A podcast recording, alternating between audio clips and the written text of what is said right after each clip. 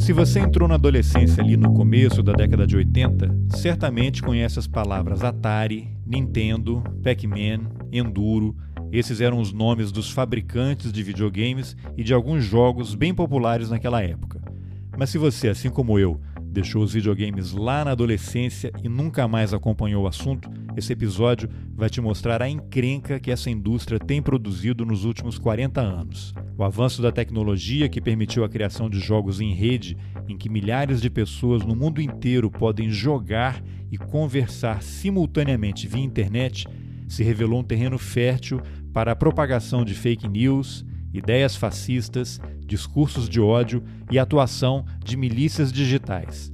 Uma das vítimas dessas milícias é o advogado e pesquisador desse universo gamer, o Anderson, que, por razões de segurança e pela atuação que tem nas redes sociais e nesse mundo de jogos virtuais, não divulga o sobrenome e se identifica como o gamer Antifa. Na semana passada, ele foi alvo de um ataque massivo nas redes sociais porque questionou um vídeo contendo fake news publicado no Twitter pelo gaulês um outro gamer que é provavelmente o mais seguido no Brasil e um dos principais do mundo. Algumas transmissões do Gaulês chegam a atrair mais de 500 mil pessoas. Bom, por conta de um tweet em que questionava essa fake news, o gamer Antifa começou a sofrer ataques de ódio nas redes, inclusive com pessoas sugerindo que ele se matasse. Nesse movimento, o gamer Antifa foi denunciado e o Twitter suspendeu a conta dele. E aí a gente traz a questão da necessidade de regulamentação das redes sociais para a conversa. Como a entrevista ficou longa, eu a dividi em duas partes. A primeira é essa que você vai escutar agora. Eu sou Carlos Alberto Júnior e esse é o Roteirices. Vamos nessa. Anderson, antes da gente entrar nos temas mais pungentes, digamos assim, que vamos falar de extrema-direita, guerra cultural, uhum. bolsa, Gamergate, necropolítica, Michel Foucault, eu que estava meio boiando no assunto aí, e já faço um disclaimer inicial também. O meu conhecimento em videogame ele parou em 1986, quando eu tinha ali 15, 16 anos, eu jogava Atari, né? Conectava na uhum. televisão, tinha uma chavinha que você botava TV ou videogame, né? A televisão era a mesma, aquela de 17 polegadas que era que tinha na minha casa, a gente virava o canal tac, tac, tac na, mão ali, não existia controle remoto, então a minha relação com esse universo game é, é dessa época. Mas antes da gente entrar nesses temas, eu vou pedir para você se apresentar.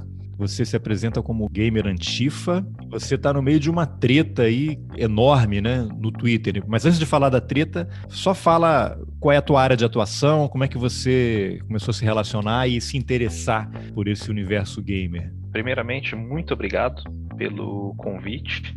Acho que é importante a gente debater isso em diversos meios, né, em diversas frentes do debate político. Meu nome é Anderson, as pessoas me conhecem como Gamer Antifa no Twitter. Eu sou advogado e pesquiso a comunicação entre videogame e política pela UFABC. E o, a minha frente de atuação nesse, nesse segmento do debate público que acontece hoje em torno dos videogames, ela gira sempre no sentido de procurar entender a relação complexa das pessoas com o discurso político que vem dos jogos e do discurso político que as pessoas importam do mundo também como interpretação que elas podem fazer dos jogos, né? Então, a comunidade de jogos, ela tem alguns comportamentos e alguns vieses complexos e por muitas vezes reacionários. Por isso que eu escolhi essa relação entre jogos e política para estudar essas pessoas, o seu comportamento e a sua leitura dessas obras. Eu também tenho um podcast que fala sobre game studies, que é a área acadêmica que puxa todos esses debates sejam os debates relacionados à mecânica ou à narrativa dos jogos, né? Porque a gente tem a narratologia e a ludologia como duas grandes áreas inseridas dentro do Game Studies, seja também por questões de design de jogos e finalidades artísticas. Então é um podcast chamado Holodeck Design que as pessoas podem ouvir no holodeckdesign.com.br. Eu vou deixar também nas informações do episódio o link aí para a pessoa já ir direto e, e uhum. como se uhum. estivesse pegando aquela pílula azul lá do Matrix e já entrar na, nessa história toda aí. Agora, e uhum. você, imagino que se interessa por jogos desde de criança, por videogame, e aí você, em algum momento, o que, que deu o clique? Que eu preciso estudar esse troço aí, vou aliar talvez um hobby né, com uma, uma área de pesquisa, de estudo. Então, é, eu, eu gosto de videogame desde a infância, né? Eu cresci numa realidade que era bastante limitada financeiramente, era bastante pobre, e o videogame ele era a minha única saída ali, a minha única diversão. E a gente sabe que o videogame ele é um bem de acesso restrito. Hoje em dia ele tem se popularizado por conta dos jogos mobile, né, que são esses jogos de celular, em que você tem modelos que são às vezes free to play, às vezes pay to win e eventualmente também você consegue comprar um jogo completo né, com o preço cheio ali de um produto já acabado, mas essa segmentação no valor do consumo, elas fazem com que você consiga disseminar um, o produto para uma faixa mais diferenciada de consumidores. É, na minha época, né, para que as pessoas se entendam, eu tenho 35 anos, na minha época isso não era possível, mas eu sempre jogava na casa de amigos que tinham videogame, até eu conseguir ter os meus alguns anos depois. Então, a história do videogame para mim, ela vem muito como muitas vezes o único bem de consumo que eu tinha acesso via outras pessoas e eventualmente um bem que me permitiu descobrir é, como que o debate político estava inserido dentro dos meios de consumo cultural, dentro do que hoje a gente chama aí como resultado dos frankfurtianos de guerra cultural. É interessante, antes da gente começar a gravar, você falou sobre a movimentação financeira da indústria de game, né? Porque eu estava, uhum.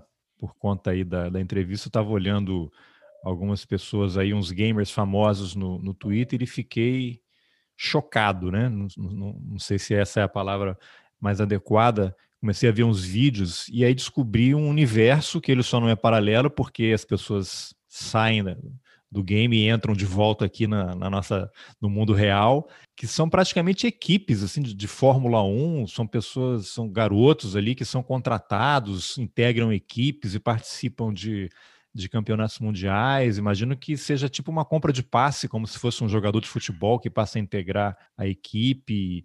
E aí tinha os vídeos deles em sala de treinamento, definindo estratégia. Eu fiquei assim chocado, né? não, não tinha a menor ideia que isso acontecesse e você falou que isso já é uma coisa antiga, né? No uhum. novo, eu uhum. queria que você falasse um pouquinho que fenômeno é esse. Esse tipo já é uma subcategoria dentro do universo de game e dá uma ideia só de quanto é que esse mercado aí movimenta para as pessoas saberem. É, esse segmento a que você se refere é o que a gente chama dentro da nossa comunidade de esportes. E ele é realmente, para muitas pessoas que não estão familiarizadas com essa situação, o que chama a atenção por conta da dimensão do nível de organização e do resultado financeiro, né, do aporte de dinheiro e do esforço humano que costuma ser empregado em torno disso tudo. Os esportes eles são uh, praticamente uma categoria à parte do que a gente considera como indústria dos jogos, porque a lógica consumista e consumerista dele é diferente. Ele funciona dentro de um modelo bastante parecido com o que a gente pode considerar aqui é, de uma maneira tranquila para que as pessoas entendam, de uma maneira parecido com o xadrez, né? É, aí as pessoas elas podem se referir, poxa, é, como assim? Videogame é esporte e não é esporte? A lógica é que é um esporte que deriva do resultado do esforço mental dentro da competitividade, né? Tal qual o xadrez é um, é um considerado um esporte de uma finesse e de uma classe muitas vezes superior às demais, e aí eu não estou desmerecendo os demais, estou falando como ele é lido, como ele é considerado, né, e é até um elitismo isso, uh, os esportes eles são, visto dessa, são vistos dessa maneira pelas pessoas. Né, é, o, é um esporte cujo resultado da sua ação ele se dá pelo seu desempenho mental, pela sua capacidade de controle emocional para resolver dentro de regras muito complexas de ação e reação imediatas para as condições que o jogo te coloca num nível de competitividade mais acirrado e como resultado da sua capacidade também de tomar decisões e de ter bons reflexos e uma boa leitura técnica das regras do jogo. E existe uma negociação em termos de compra de passe como se fosse um time, porque eu estava vendo alguns vídeos, parecia aquela coisa de campeonato de futebol americano, beisebol, basquete, aparece a imagem do jogador ali, o cara era um, lá, tinha 19, 18 anos, ele falando, estou muito feliz de integrar a equipe, aí aparecia só a foto dele com as informações embaixo, aí depois entrava o técnico da equipe falando de estratégia. Existe essa movimentação, o cara tem um empresário que negocia a compra dele, faz um contrato, é assim que funciona? Sim, é exatamente essa lógica. É, existem é, compra e venda de atletas, preparação de equipes, organização de times, e isso com um aporte financeiro que vem gerando movimentações globais que ultrapassam a casa do bilhão. Então, é uma grande soma de dinheiro. Essa soma de dinheiro ela se justifica por haver por trás desses times diversas empresas e conglomerados financeiros interessados em se utilizar do capital de consumo que esse público gera. Né? A gente está falando de campeonatos, por exemplo, que em determinados países eles lotam estádios para que, que sejam assistidos e além de lotar estádios, eles sejam transmitidos globa, globalmente. Então, você já começa a ter em canais como a ESPN aqui no Brasil transmissões de esportes. E eu te digo o seguinte: se isso está chegando no Brasil agora, é porque ele já se alastrou de maneira irreversível no mundo. A, a estimativa e aí você pode colocar o Brasil nessa equação, porque nós somos um dos maiores mercados de, de consumo de esportes, e quando eu falo de consumo de esportes, eu estou falando dentro de toda essa cadeia de assistir campeonatos, de acompanhar atletas e etc. Nós estamos aí oscilando sempre entre o terceiro, quarto, às vezes a gente chega no segundo, aí cai para o terceiro de novo, né? Então, essa é a lógica. E hoje você tem, por exemplo, times de esportes que já se relacionam com os nossos times de futebol. Então, você tem times de esportes do Corinthians, você tem time de esportes do Flamengo, e a coisa vai nessa toada. Que são contratos entre o clube de futebol e esses, e esses times virtuais, e aí. Não, contratos... são, são já times do clube. O clube que criou esse, esse time virtual, Exatamente. e aí tem lá, como ele compra um jogador que joga bola de verdade no campo, ele contrata o, o jogador virtual, de, que faz o jogo virtual. É exatamente isso. Caramba, você tinha me dado uma ideia de valores. Quanto é que movimenta essa indústria? Só para as pessoas ficarem chocadas aí com a informação. Globalmente, a gente está falando de uma cifra que vai de 1,1 a 1,5 bilhões de dólares por ano. Você tinha bilhões. falado que, que, era, que era a indústria, era mais lucrativa que Do Hollywood que... e a indústria da música juntas. Somadas, e já faz uns anos esse dado. É, e esse dado de que a, a indústria dos jogos ela movimenta mais dinheiro do que Hollywood, do que a indústria da música juntos, já, já tem um tempo. E, e, uns anos aí você pode colocar essa informação pelo menos para uns 7, 8 anos de lá para cá. Isso numa lógica em que os esportes eles não estavam ainda com, com essa movimentação e com esse estabelecimento tão bem fundamentado em diversos países. Mas, de maneira geral, dentro da lógica do consumo capitalista, o que se movimenta dentro dessa indústria hoje é quase que inalcançável pelas demais, porque a gente está falando de segmentos que ainda estão começando a se desenvolver.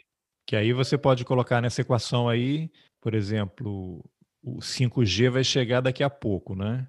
Eu imagino que isso aí seja um fator importante para você permitir que mais gente entre e que jogue de uma forma mais agradável, porque vai ter uma conexão mais rápida, não vai ficar travando.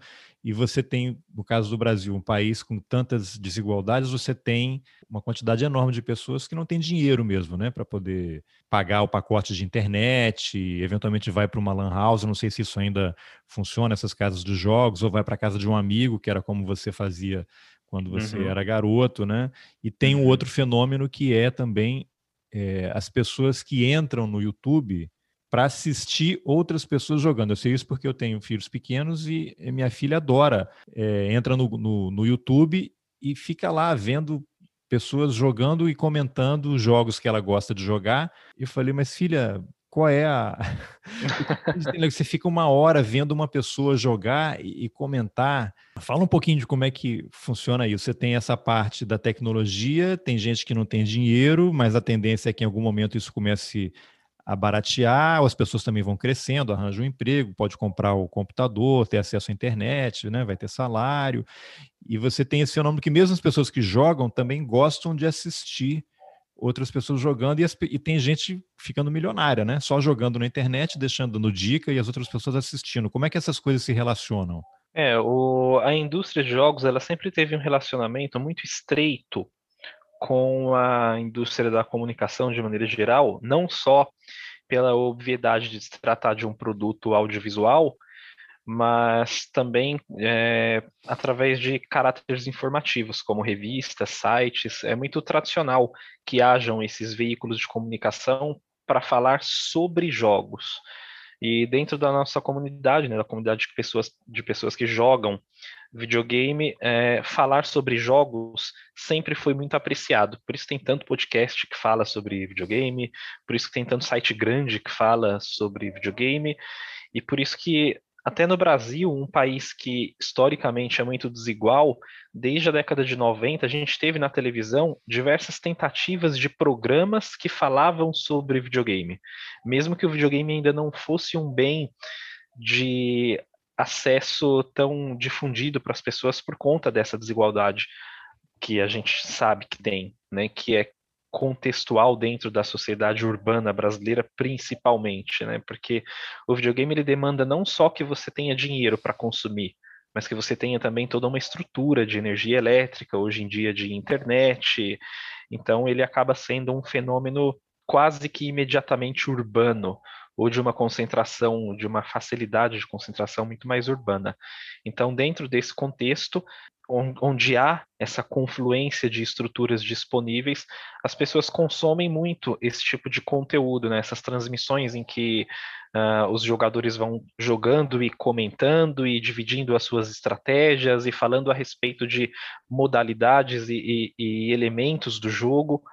Isso se comunica com a área de, de comunicação escrita das revistas, porque lá atrás, quando o videogame começou a se popularizar aqui novamente no Ocidente, no começo da década de 80, existiam equipes né, da, das empresas que faziam esses jogos que editavam as revistas também. E as revistas elas se comunicavam com as pessoas muito mais como um, um semi-PR ali e, e, um departamento de marketing externo para fazer com que os jogos fossem de fato consumidos pelas crianças, né, para fazer com que as crianças quisessem jogar aqueles jogos, do que de fato um jornalismo, algum caráter desse tipo.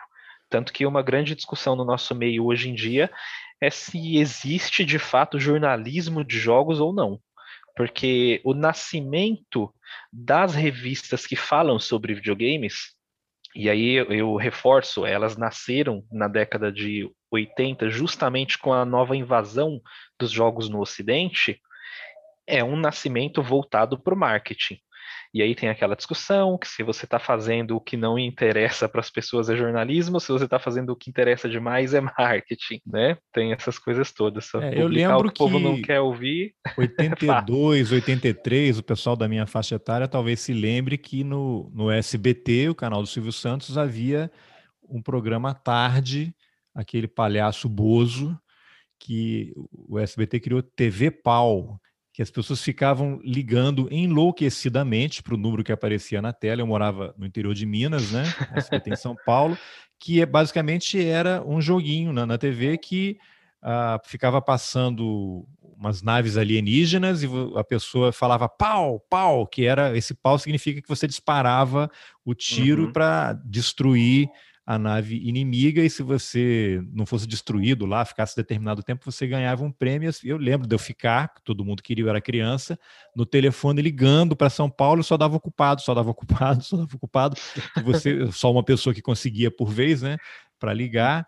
E tem inclusive aquela cena clássica, quem colocar no YouTube vai descobrir, que é uma pessoa que liga e manda o Bozo tomar naquele lugar, né? Que foi ao vivo e virou um clássico da, da televisão. Mas isso que é, era isso, a gente ficava ali no SBT à tarde, entrava comercial e o Bozo atendendo a ligação, fazia uma gracinha ali com a criança e a pessoa vai, vamos lá, começa aí, pau, pau, pau. Imagino que era alguém ali no videogame apertando o botão quando a criança falava pau. Então, isso em 82, 83, né? Uhum. É, é, eu sou um, de uma época um pouquinho depois, né? Como eu falei que eu tenho 35 anos, então Irritantemente jovem. Em... Não, ó, eu tô no, no, meio ali da, da trajetória, né? Que você pegar a média de vida aí de 73 anos, é. eu, eu tô nos 50 e poucos por cento aí, dados os meus hábitos de, de consumo de. Mas vai dar pra jogar álcool. muito ainda, não se preocupe. ah, vai, vai. Aí eu vou, se não der para jogar mais pela coordenação motora, eu vou virar essas pessoas que comentam só. Eu vou fazer só podcast.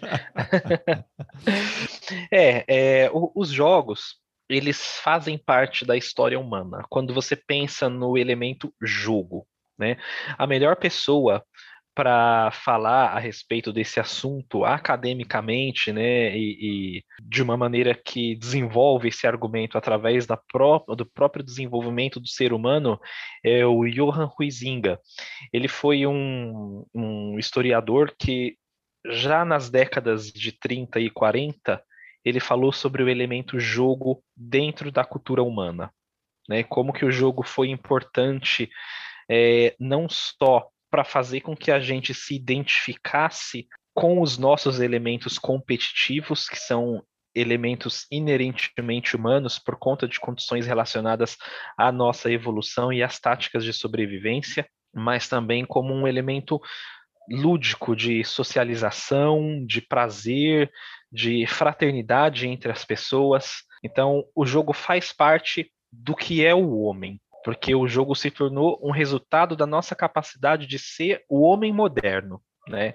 O homem moderno, com a sua capacidade de organização, de reflexão, de maleabilidade em torno de determinadas regras, ele se tornou, dentro de uma lógica quase que indelével, o portador da capacidade de jogar. Né? Então é, é muito interessante. Huizinga ele tem um, um livro que é especificamente importante por conta disso, que se chama Homo Ludens. Né? Olha que e, o que, e o que ele define como Homo Ludens é, é todo esse conjunto de argumentos que eu estou trazendo aqui, que é a relação e a possibilidade do homem jogar. Então, entre as muitas coisas que nos diferenciam dos outros animais, existe essa capacidade de elaborar o raciocínio técnico para o que é um jogo. Né? Esse, esse livro, salvo engano aqui de cabeça, agora ele foi escrito na década de 30, né, 1933, ali, alguma coisa do tipo. Então, para você ter uma ideia de como que naquela época, sem que se pudesse pensar o videogame, já se pensava a relação do homem com o jogo.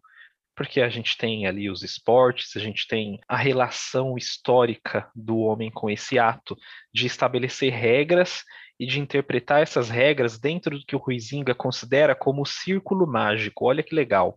Que é o espaço onde acontecem os jogos. E a capacidade do homem de abstrair da sua própria realidade dentro do círculo mágico e depois de desfazer esse círculo mágico e voltar para a realidade anterior.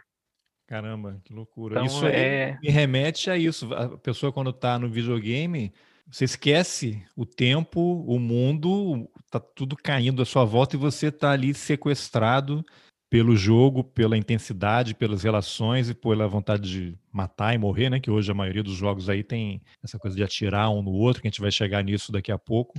Uhum. Mas é uhum. isso, né? Você tá ali nesse outro universo, né? Tem um portal, você vai e volta nesse, nesse universo incrível. Isso, isso é muito interessante. Eu queria que você fizesse uma amarração eu, eu não sei se você vai complementar alguma coisa, mas em que momento isso que você acabou de falar se relaciona, por exemplo, com alguma teoria, aquela teoria desenvolvida pelo filósofo camaronês Joaquim Mbembe sobre necropolítica, e onde é que o francês, filósofo francês Michel Foucault também aparece nessa história aí, de videogame, de jogos? Olha, é, esse, esse é um assunto complexo, mas é muito bom. Inclusive, eu recomendo para as pessoas, é, nós do, do Holodeck Design, eu e meu camarada Fernando também pesquisa jogos, né, ele pesquisa pela UFPR, uh, nós gravamos um episódio sobre isso, que é o episódio 79, onde a gente relaciona todo esse debate em torno de um artigo que foi escrito pela Amanda Phillips, que é uma estudiosa do assunto, uma acadêmica de bastante respeito, prestígio. Ela escreveu um, um artigo que fala inicialmente dessa relação e nós fizemos um programa é, discorrendo sobre esse artigo e trazendo a realidade Você me mandou brasileira. o link desse episódio tudo. ontem, por isso que eu estou te perguntando, que eu comecei a Olha escutar, aí. não ouvi tudo, e vou deixar o link também nas informações do episódio, para quem, quando terminar aqui, a pessoa já pode clicar para se aprofundar. Uhum. Lógico que você não vai. Foi um programa grande, né? Sobre isso, você não vai falar sobre tudo, mas só para dar uma pincelada, como é que essas coisas todas se amarram aí nesse universo de games? Uhum.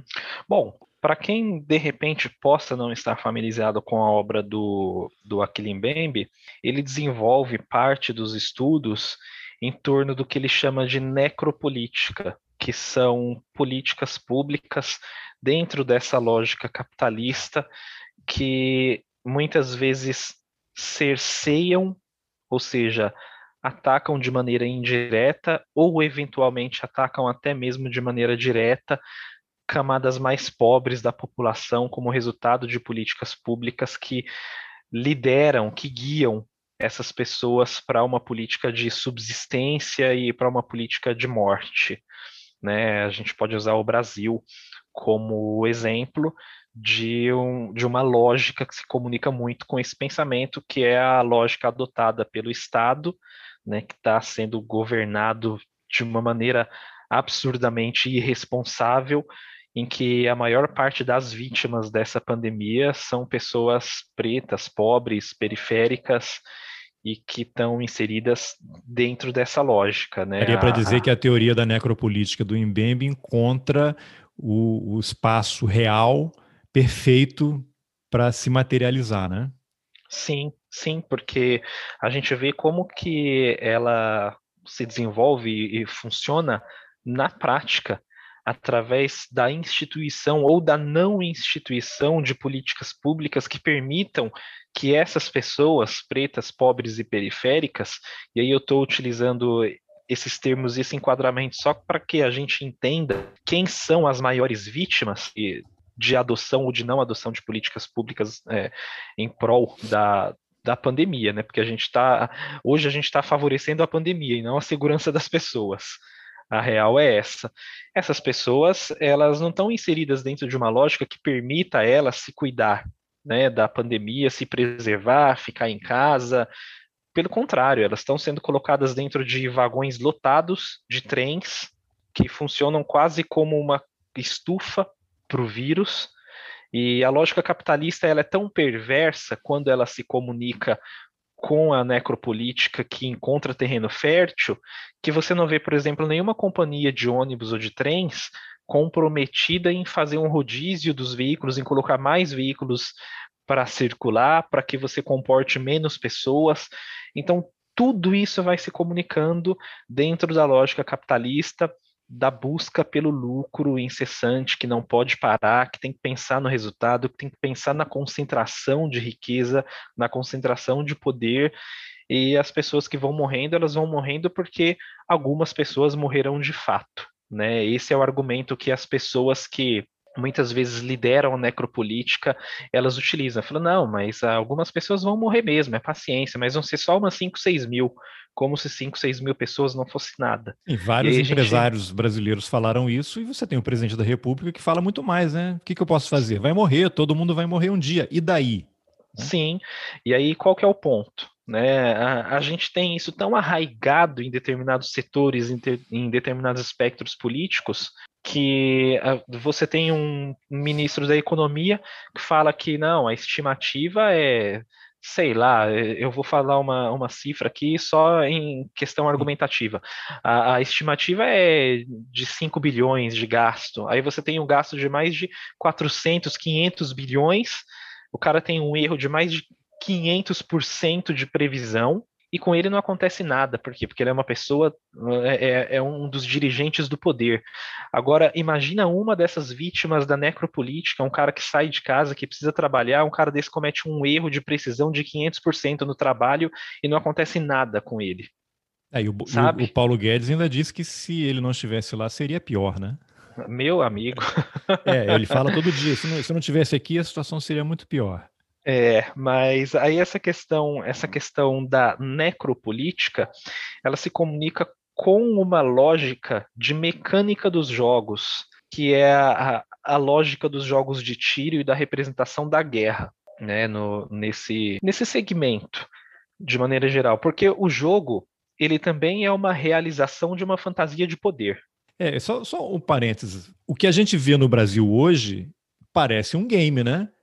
Imagina o cenário. É você todo tem... mundo sobrevivendo. Não, você tem pessoa, você é um personagem que mora na sua casa, que tem filho, esposa ou os pais. Você está num ambiente que existe uma pandemia e a tua missão qual é? É chegar ao trabalho no fim do dia. Então você tem que percorrer esse trajeto. Você vai no ônibus e aí pode ter lá um, o coronavírus que vai te pegar se você usar aquela imagem meio tosca de videogames ainda pouco elaborado, sem um grafismo mais sofisticado, você vai ter o vírusinho que vai te chegar e aí você vai ficar doente, você vai ser levado para o hospital e aí você não vai sobreviver ou vai sobreviver, e aí você chega no trabalho, tem lá, não, o patrão quer que todo mundo venha trabalhar, mas não dá máscara, aí alguns trabalhadores vão ter máscara, outros não, que aí você pode inserir a questão das empresas, os empresários querendo comprar vacina de forma privada para vacinar os trabalhadores. Eu não me lembro qual foi o episódio que eu ouvi, não sei se foi com vocês. Aqui eu faço um parênteses, na verdade, foi o episódio 188 do excelente podcast lá do B do Rio. O título é Anatomia do Extremismo, em que eles entrevistaram a pesquisadora Isabela Calil, ela que fala sobre a questão da vacina. O link também vai estar nas informações do episódio. outro que é assim, qual é a lógica da empresa comprar vacina e doar parte para o SUS? Ele vai vacinar os trabalhadores, que é o argumento, né, que são serviços essenciais, mas dentro dessa lógica, qual é a prioridade? Quem vai ser vacinado primeiro? É o dono da empresa, a família dele, depois vem o nível de gerência, depois quais são os trabalhadores? Aí o pessoal da limpeza fica por último, vai ser vacinado só se sobrar alguma dose, porque o que eles querem é isso, né? Usam esse argumento que vamos doar parte porque o Estado é ineficaz. Não, meu amigo vamos comprar, vocês comprem, entreguem para o SUS e todo mundo é vacinado. Então, isso é uma lógica de jogo. Acho que a gente está vendo um grande videogame a céu aberto no Brasil. Faz sentido isso que eu falei, não? Faz sentido, porque tudo isso que a gente estava comentando de necropolítica também se relaciona com a biopolítica Foucaultiana, né? Que, que são as discussões entre quem detém o poder sobre o corpo das pessoas e quem que direciona e como que as pessoas direcionam esses corpos, né? E nos jogos isso aparece mecanicamente mais imediatamente relacionado com a questão de necropolítica e da premiação da violência dentro dessa lógica de fantasia de poder. O que, que acontece? Eu falei sobre, sobre esse, esse termo, né, essa discussão de fantasia de poder, porque ela é muito presente no debate dos jogos, principalmente da, representa da representação das guerras que é um, é um assunto muito presente, principalmente no começo dos jogos, na evolução do videogame como potencial narrativo. Né? A gente sabe que a narrativa não se dá só por diálogos e por ideias faladas, mas também pela estética. Né? A estética traz informação para a gente. A estética desperta na nossa capacidade de interpretar o que, que aquilo significa e a gente atribui valor para as coisas que a gente interpreta esteticamente. Você, quando jogava Atari na sua época, você estava jogando lá o Enduro, para você aquilo era um grafismo simples, mas na sua cabeça aquela estética era a estética de uma Fórmula 1 muito complexa que você assistia na televisão e era assim que você interpretava aquilo. Da mesma maneira que os jogos simples, eles não traziam um grafismo realista para as representações de guerra, mas quando você jogava esses jogos, a sua interpretação ela atribuía para aquilo toda a complexidade que você absorvia e abstraía mentalmente dos filmes que você assistia, da fantasia de poder estadunidense, do que, que é o herói de guerra, de como que era o inimigo que você estava combatendo. Você dava categorias e especificidades para aquele inimigo, mesmo que uma palavra sequer sobre essas condições não estivesse escrita na tela, pela impossibilidade técnica dos jogos inicialmente trazerem uma narrativa escrita ou falada. Então, toda essa capacidade interpretativa, ela faz parte do nosso ser e ela se comunica com o que os jogos fazem com a gente quando eles nos colocam nessa fantasia de poder. Esse episódio que uh, a gente se referiu aqui do, do podcast, no episódio 79, ele se chama Tiros na Cabeça: Videogames, Headshots e Necropolítica. Porque o tiro na cabeça é uma das características mais cruéis de execução humana, é uma característica muito cruel e muito utilizada nas políticas públicas que resultam na necropolítica quando são aplicadas nas forças policiais e é a característica mais premiada dentro da representação de guerra nos jogos.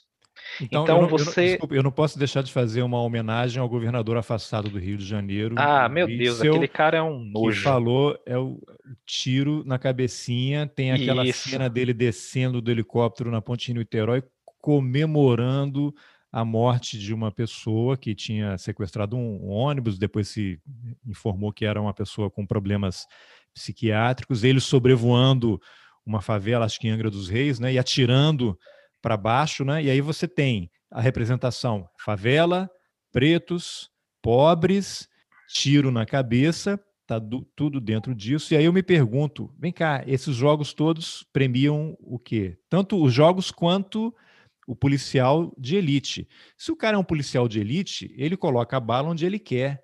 Por que, que tem que ser na cabeça? Não pode ser na mão que está segurando a arma ou na perna para imobilizar a pessoa e depois ela ser presa caso ela se recuse a entregar? Por que, que é sempre na cabeça? Igual esse policial agora na Bahia lá que deu tiro para cima, tipo, não podia tirar na perna dele. Eu nunca levei um tiro, mas imagina você levar um tiro na perna, você vai cair e ficar ali gemendo de dor, né? Só no cinema que a pessoa leva cinco tiros e consegue entrar em, em, em luta corporal e vencer o inimigo. Não é possível isso, né? É, e, e os detratores do, do argumento pró-direitos humanos, né, eles falam que não, mas ele estava fazendo o dever dele, ou o argumento o estrito cumprimento do dever legal. Não, o dever legal não é matar, não é o dever, o estrito cumprimento do dever legal policial não é matar as pessoas, não é atirar na cabeça das pessoas. Tá errado. É, essa lógica perversa é uma lógica de aceitação da necropolítica e das relações de biopolítica e de biopoder. E nos jogos, o tiro na cabeça, o headshot, é a classificação mais premiada justamente porque é a que te dá mais pontos, é a que é melhor eficiente para matar instantaneamente o inimigo, muitas vezes. Dentro dessa lógica toda, a gente tem essa, essa reflexão no, no artigo que da Amanda Phillips, que eu comentei que a gente discute nesse episódio, porque é justamente a reflexão do porquê que a gente aceita tanto essa representação de violência que nos jogos, com o poder de processamento gráfico que a gente tem hoje, muitas vezes tão obscena, tão cruel e às vezes tão covarde, porque ela coloca dentro da cabeça das pessoas uma aceitação dessa condição, até mesmo quando o jogo não propõe relações de fantasia de poder dentro de uma lógica de guerra. Eu vou dar um exemplo aqui. Tem, tem uma série que é o Uncharted, né, que é, é uma série que tem alguns títulos já, é, é, bastante querida entre muitos jogadores. Ele é como se fosse o Indiana Jones, assim, dos jogos, sabe? Junto com a Lara Croft, que é uma personagem histórica e tal, de uma outra série de jogos. Então, os jogos consistem em explorar civilizações antigas, encontrar tesouros e etc. Mas para que ele funcione como jogo estruturalmente na cabeça dos criadores, é, são colocados inimigos ali e tal, e aí você joga com um personagem que, para início de conversa, nem é alguém que deveria ter tanta habilidade com armas, tanta, ele não deveria ser tão proeficiente nessa situação toda, mas é um jogo que te premia com essa lógica de matar um batalhão de inimigos, de dar tiros na cabeça e etc. Isso é uma desvirtuação de um contexto de exploração de um contexto de arqueologia, de um contexto narrativo. É o que a gente chama, dentro da narratologia, de dissidência ludonarrativa. Você coloca um personagem que nem é alguém proficiente, não é um soldado de guerra, não é alguém que teoricamente teria habilidades com armas, mas a todo instante está matando pessoas sem parar. E dentro das regras do jogo e dentro daquele universo, ele não é tido como vilão, ele não tem conflitos morais, sabe? Então a gente naturaliza é, esses comportamentos. Zumbi, por exemplo, e série de TV, a única forma de matar o zumbi é um tiro na cabeça, né? Sim, então, Sim, você é... pode tirar em qualquer lugar, você tem que explodir a cabeça dele e isso já vai internalizando. Pô, tiro na cabeça é eficiente, é lá que eu vou ter que acertar. É, e, e, e aí o que, que acontece? Isso cria nas pessoas, e principalmente nas crianças que ainda não estão com todas as suas capacidades intelectuais e mentais de reflexões complexas, mas isso vai criando nelas uma naturalidade de reflexão dessa realidade ao passo de que elas vão crescendo e se o seu filho está na sala, ele está passando e ele ouve uma notícia de que o governador do Rio de Janeiro acompanhou um helicóptero que deu um tiro na cabeça do fulano e etc. O seu filho ele não vai parar e não vai achar estranho, sabe? Ele fala, ah, nossa, olha, aconteceu aquilo e está tudo bem. Né? Então é extremamente danoso. E nos jogos, a Amanda Phillips ela chama esse esse processo, né, essa mecânica toda dentro dos jogos de macropolítica, que ela usa o M para se referir às mecânicas, e aí ela faz é, uma associação imediata e nominal, né, para reflexão do Mbembe, de, de necropolítica, ela chama de macropolítica, que é a mecânica que normaliza a necropolítica na nossa capacidade crítica. E a gente vai crescendo, vai internalizando isso, e aí é uma coisa a mais para a gente desconstruir dentro da nossa complexa relação social de naturalizações que não deveriam acontecer. E onde é que o Foucault entra aí nessa história? O Foucault entra na relação estreita que ele tem com a obra do Mbembe, né? O, o Aquile Mbembe é um cara que emprega muito Foucault para discorrer em determinado momento do argumento dele de necropolítica dessas relações de biopolítica e de biopoder, porque a obra do Foucault ela discute muito quem controla o corpo, como a sociedade naturaliza diversos controles do corpo humano e como que essa situação é, se relaciona com o nosso eu hoje, né? O Foucault é um, um cara da modernidade, e é muito importante que a gente entenda todo o argumento que o Foucault desenvolve tanto na obra dele, por mais que é, biopolítica não tenha aparecido tanto nos estudos dele e outros autores começaram a desenvolver melhor isso através da interpretação Foucaultiana, mas é bastante importante que esse conceito dele esteja presente na obra do Mbembe, porque o Mbembe ele discorre magistralmente quando ele vai tratar desse assunto. Ah, agora você mencionou aí crianças, né? Aí já disparou aqui o gatilho. o pai, da, o gatilho é, do, do pai. pai. A minha filha adora. Ela mudou. Antes ela jogava aquele Among Us, né? Que tem sempre uhum. um infiltrado, né? O, o impostor ali que uhum. o pessoal uhum. tem que jogar. É um jogo também que durante a campanha aí para para a prefeitura, né? Nas últimas eleições no Brasil, até o Felipe Neto fez uma, algumas partidas aí, né? Ficaram famosas, muita gente acompanhando pela internet. Mas a minha filha ela está mais fascinada pelo, por um jogo chamado, nem sei se a pronúncia é essa, Roblox, uhum. que são diversos universos ali que você pode criar. Tem um é, Adopt Me, né? Me adote. Tem uma coisa que é de kindergarten ali, de um jardim de infância. E aí eu tava que ela pede dinheiro para comprar algumas coisas no jogo. Aí eu toda semana 5 dólares. Mas vem cá, esse dinheiro é, tá caro esse negócio, né? Aí você já vê toda a indústria em cima da criança, né? Que não é uma coisa nova, como fator de decisão para gasto das famílias, né? Tem um monte de estudos aí que explicam isso.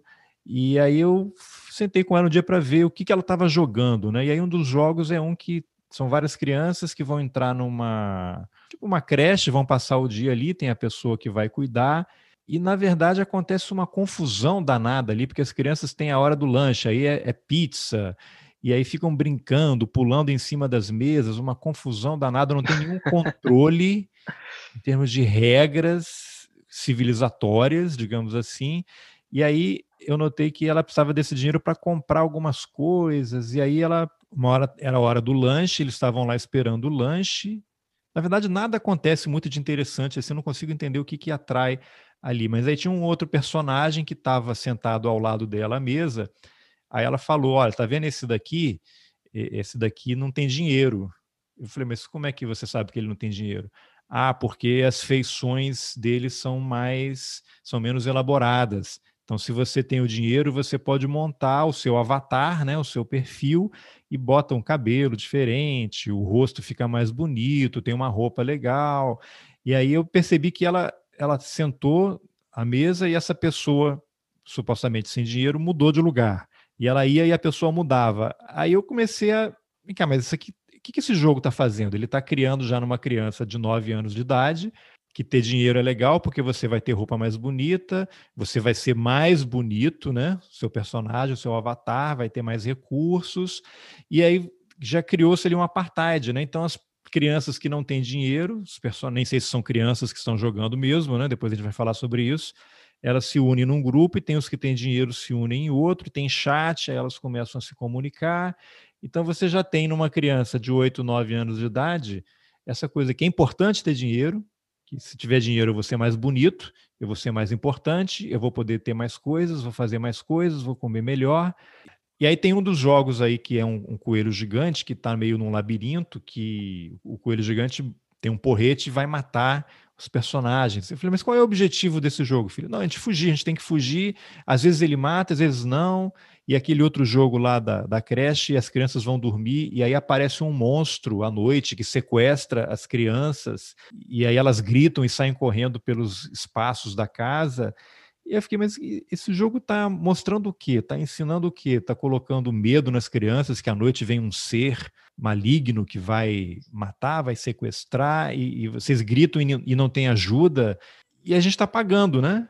E aí eu comecei a cortar esse negócio. Eu queria que você falasse um pouquinho, não sei se você conhece bem esse Roblox uhum. aí, qual é a lógica desse negócio e qual o impacto disso, não é? Porque de tudo que eu vi, isso não me parece algo saudável que acrescente algo positivo à vida das crianças, que daqui a pouco serão adultos. É, o, o Roblox ele é um, modelo bastante uh, curioso de negócios. Você tem que pensar no Roblox como o seguinte: você tem que pensar no Roblox como um, um mundo virtual em que diversas pessoas podem desenvolver jogos dentro dessa estrutura de mundo virtual, sabe? É, então ele é muito mais uma lousa, uma tela em, em branco onde você pode escrever as regras do seu jogo, né, você como desenvolvedor, e aí existem diversos jogos disponíveis, diversas lousas com regras diferentes, você escolhe um desses jogos, você escolhe uma dessas regras e vai jogando e vai brincando.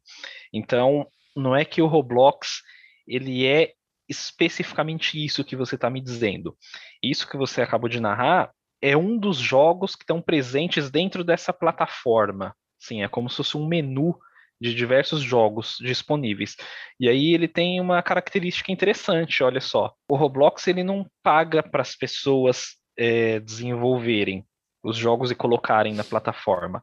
As pessoas fazem isso sem receber nada mas aí elas vão criando ferramentas e mecanismos de consumo dentro dos jogos que elas desenvolveram, que é o que a gente chama de pay to win, né? É a lógica de pagar para vencer ou pagar para ter uma vantagem, né, numa eventual modalidade de jogo que não conte necessariamente com uma vitória, mas conte com um desempenho em alguma medida melhor que os demais. E aí você pode não sendo esse modelo de pay to win, mas é, pague para ter qualquer outra vantagem, ter uma vantagem estética ou ter uma vantagem de algum item que te dê uma, uma amplitude, um desempenho mecânico melhor que os demais. E o Roblox ele funciona dentro dessa lógica, muitas vezes, né, muitos jogos que estão ali presentes funcionam dentro dessa lógica de pagar para ter alguma coisa e de colocar as crianças nesse senso de comunidade, mas é uma comunidade competitiva, sabe? Em que o brinquedo do amiguinho é melhor que o meu, ah, agora eu quero um igual aquele, e aí eu vou ter que pagar para ter aquele, né? Esse tipo de coisa que a gente vê muito nas propagandas infantis, tanto que diversas modalidades e diversos argumentos dentro da propaganda infantil eles são proibidos por conta disso, né, por conta da agressividade que essas propagandas colocam na criança como um senso de competição. Assim, ah, eu preciso ter isso, eu preciso ter aquilo. O Roblox faz justamente isso, ele é um campo fértil para que essas propagandas que estão proibidas de passarem na televisão ou no rádio, agora elas estejam dentro de uma plataforma que é muito menos regulada e mediada do que a televisão, muito mais acessada, porque as crianças hoje elas não estão se importando tanto com a televisão quanto elas se importavam na minha ou na sua geração. Não, só, elas havia, outros... só havia a é. televisão e era uma televisão para a casa inteira. Exato, você tinha que negociar né? Você tinha que Às vezes nem tanto, até porque a grade de programação da TV, eu, eu cresci em cidades do interior que havia dois canais, era Globo e o SBT. As novelas eram da Globo, de Jornal Nacional, e tinha aquela grade, olha, tal hora uhum. tem desenho, acabou o desenho entre o jornal. Não tem isso de você e... ficar com Netflix entrando um negócio atrás do outro indefinidamente. É, mas aí você pensa que para uma geração de crianças que não está crescendo com essa possibilidade, com esse direcionamento, vamos chamar assim, de que, olha, diversão para você significa desenho na TV. Essa criança, ela está crescendo dentro da perversão, né, e da perversidade capitalista de que a sua diversão pode ser o que você quiser, desde que você pague, né? E aí ela te dá essa infinitude, essa amplitude de, de consumo para já colocar para incutir ali no raciocínio dessas pessoas que são crianças, mas que vão crescer com isso engendrado na cabeça de que não, é, eu estou sendo recompensada pelo meu esforço, que gerou um dinheiro que eu vou poder empregar onde eu quiser, mas se eu empregar o resultado do meu esforço, eu vou continuar vencendo. Porque uma vez que eu já venci para ter esse dinheiro, agora eu vou pagar para vencer dentro desse círculo mágico aqui. E aí a coisa vai assim. Anderson, e como é que a gente coloca o Gamergate, o escândalo do Gamergate e o Steve Bannon nessa história? Em relação ao Steve Bannon e, e ao Gamergate, acho que é importante a gente abordar isso porque vai levar foi... ao, ao, teu banimento do temporário isso, do Twitter, né? Vai chegar lá, vamos chegar lá. o Gamergate, para que fique fácil das pessoas associarem, porque o Gamergate é um, é um assunto extremamente complexo sobre o qual apenas sobre ele como pauta, a gente falaria fácil aqui algumas horas. Mas para que a gente entenda, a gente precisa invocar um movimento é, que aconteceu na indústria do cinema, que é o Me Too. Muito parecida a lógica por trás desses dois acontecimentos. No Me Too, aí, para que as pessoas relembrem, a gente teve uma série de denúncias de abuso sexual, de abuso moral, de pressões psicológicas dentro da indústria de Hollywood por pessoas que estavam inseridas nas relações de poder. E aí gerou uma indústria em massa, tudo começou em torno do, do Harvey Weinstein, é, acho que é esse o nome dele. Era o dono da Miramax. Isso, exatamente. A coisa escalou para outros níveis.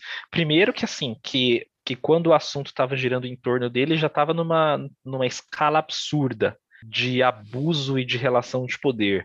Assim, porque ele era um dos caras que levava essa indústria, né, para frente, assim, vamos dizer, no sentido diretivo de negócios, né? Mas é, é, obviamente ele não era o único e nem detinha uma uma postura que é, dissesse respeito a outros estudos, etc. Mas ele é um cara que historicamente esteve à frente de muitos estudos, de muitas equipes e sempre se utilizou dessa relação de poder em benefício próprio para assediar as pessoas. Uh, o Gamergate ele é um, é uma história muito parecida. Né? Ele foi um movimento que girou em torno das discussões sobre as relações de poder e, e, e, de assédio também, dos casos de assédio dentro da nossa comunidade. Acusações de pessoas trabalhando no desenvolvimento de jogos, né, mais precisamente de mulheres, é, em relação a assédio, a abuso psicológico, a trocas de favores, e isso se revelou não um caso específico de um estúdio, mas foi escalando para um nível que a gente via que essa indústria de fato é uma indústria extremamente reacionária quanto à sua organização, quanto à organização de pessoas que desenvolvem jogos, quanto aos abusos que são cometidos contra essas pessoas, seja em relação ao resultado dessa relação de poder, seja em relação a, a, a direitos trabalhistas, seja nessa complexa miríade que é um mercado e uma relação de trabalho. Isso mostrou que existia uma grande parcela da comunidade de jogos que coadunava com esses pensamentos reacionários de abuso e, e, dessas relações de poder extremamente complexas e desiguais. Porque o, o caso foi noticiado tanto na, na imprensa brasileira quanto na imprensa estrangeira, gerou fechamento de estúdios, demissão de pessoas importantes, reestruturação de equipes inteiras de desenvolvimento. E se, por um lado, as empresas preocupadas, e vale dizer, principalmente com a sua imagem, tomaram essas ações, e eu digo principalmente com a imagem porque é o primeiro ponto em que as pessoas se utilizam para poder, que as empresas se utilizam para poder tomar uma ação, porque de fato muita gente sabia do que estava acontecendo e se calava por conta de onde estava inserido nessa relação de poder, né? Então a gente precisa entender que na lógica capitalista a imagem da empresa é o fator mais importante para ela, porque ela precisa dessa imagem, né? A comunidade ela se dividiu em torno desse assunto e se mostrou um celeiro de capital político reacionário muito fértil. Porque a partir do momento que você tem pessoas defendendo de maneira tão aguerrida que, nossa, se ela foi assediada, por que, que ela não procurou outro emprego então? Por que, que ela ficou lá? Ah, mas se, pô, foi assediada durante 10 anos e só denunciou agora, por que isso? Ou seja, olha os paralelos como são muito parecidos com os do movimento Me Too. E como que isso revela o potencial reacionário e às vezes até mesmo fascista dessas pessoas. E aí o que acontece? Diversos segmentos de cooptação de capital político entenderam que este público reacionário por conta da naturalização e do empobrecimento de discussões políticas e da capacidade interpretativa da política que está inserida nos jogos, e por isso que foi muito importante a gente ter falado de necropolítica, por isso que foi muito importante a gente ter falado de estabelecimento de violência, é, de lógica consumista do capital, antes de entrar nesse assunto, porque tudo isso é uma confluência de valores de extrema direita que vão sendo colocados na cabeça das pessoas para é que elas defendam. Né? É, é uma construção para que elas defendam o assédio, o abuso, a discriminação com naturalidade e como, como elementos que são inerentes do ser humano no Bom, essa foi a primeira parte da entrevista que eu, Carlos Alberto Júnior, fiz com o Anderson, o gamer Antifa. Na segunda parte da entrevista, que eu vou publicar assim que eu tiver terminado a edição, talvez ela até já esteja disponível quando você estiver escutando esse episódio. A gente fala sobre a confusão com o Twitter, os ataques de ódio e os vínculos do gamer gaulês com a família Bolsonaro. Se você gostou da conversa, compartilhe, claro, nas suas redes sociais. Esse assunto afeta mais a sua vida do que você pode imaginar. Nas informações do episódio tem os links para os podcasts que eu e o Gamer Antifa mencionamos na entrevista. Lá também você encontra o link para o canal de distribuição do Roteirices no Telegram. É só clicar e se inscrever. Se você preferir receber os episódios pelo WhatsApp ou pelo Signal, é só me mandar um e-mail para o roteirices.gmail.com que eu te adiciono na lista. E se você tiver interesse em colaborar com o jornalismo independente, considere a possibilidade de apoiar o Roteirices. É possível contribuir com qualquer valor. Pelo Pix, por exemplo, você pode ajudar com um real por mês. Os links estão nas informações do episódio. Eu aproveito para agradecer os apoiadores Antônio Domingues, Nelson Oliveira, Fabiana Moraes, Masashi Noe e Liana Rocha. Obrigado pela companhia e até o próximo Roteirices. Valeu!